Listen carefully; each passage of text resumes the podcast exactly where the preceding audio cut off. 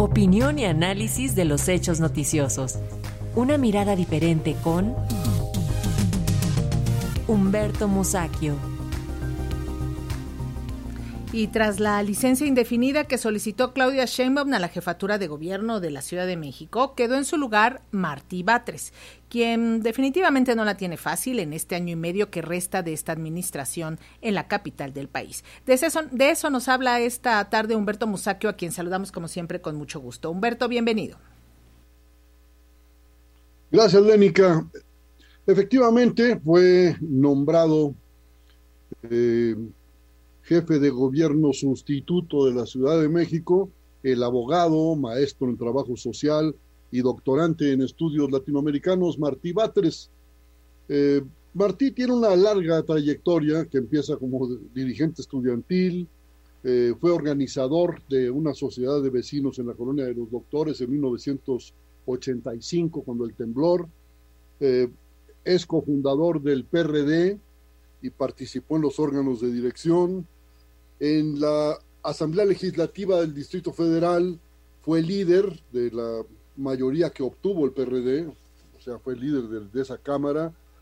Eh, y después en la Cámara de Diputados también fue líder de su fracción.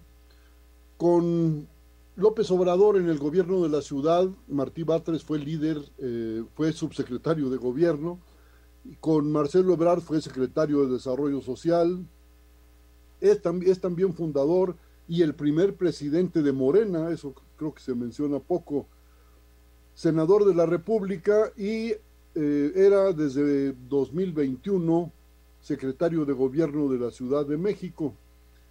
Eh, es pues una trayectoria larga, importante, muy destacada de Martí Batres y pues bueno, hay quien lo elogia y hay quien no, porque ya se sabe que en la política no hay moneditas de oro, hay que lidiar pues con, con, adversarios, enemigos, con gente de mala entraña, con otros que sin querer también perjudican la misión gubernamental. Eh, pero creo que más importante que eso será que tendrá que lidiar con la falta de dinero, con el burocratismo que, opera en todo el ámbito público, eh, y tendrá que apoyarse también en amigos leales, en colaboradores eficientes, y con capacidad de organización. Hay que mencionar que Claudia Sheinbaum dijo que se quedaban al frente de la Secretaría de Seguridad Pública el señor Harfush, que es eh, Omar García Harfush, el secretario de Seguridad, quien es un hombre que ha mostrado mucha eficiencia en lo que se refiere a la seguridad pública, pero tiene pendiente el problema del tránsito que también le corresponde a él. Hoy cruzar la ciudad a las seis de la tarde puede llevarnos tres horas o cuatro, depende de cómo esté el asunto. También anunció eh, Claudia Sheinbaum que se quedaba Luz Elena González en la Secretaría de Administración y Finanzas y a cargo de todas las tareas técnicas de gobierno. Que quién sabe qué quiera decir eso. Pero el hecho pues es que cualquier funcionario que llegue a ocupar un cargo pues quiere contar con equipo propio entonces me parece que hablar aquí de un acuerdo que no tiene validez eh, legal, por lo menos jurídicamente ese acuerdo si existió, pues carece de validez. Y yo creo que Martí va a intentar integrar un equipo propio porque solo tiene año y medio para demostrar que puede eh, con el paquete, vaya que está pesado. Eh, una manera que tiene o que tuvo de, de decirlo, pero con mucha elegancia, fue que pues muchos de los funcionarios que hoy están en el gobierno de la Ciudad de México pues se van a ir a apoyar a la doctora Claudia Sheinbaum en su nueva ruta, dijo él, en sus nuevas tareas. Pues fue una forma elegante de anunciar que habrá cambios.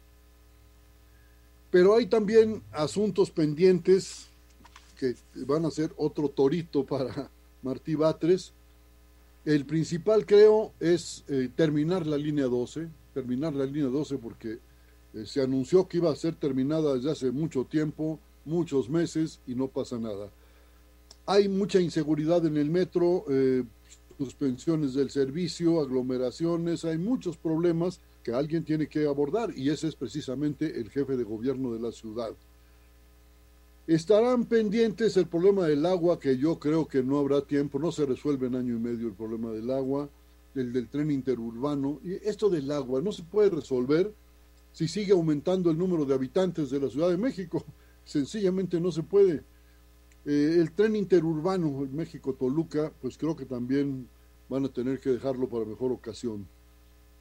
Obras ya empezadas que quizás sí se terminen son el cablebús de Santa Marta Chalco y el del nuevo Chapultepec a Constituyentes. Vamos a ver, esas son dos cosas que están encima. Eh, pero hay poco dinero, hay poco dinero eh, en general en, la administración pública.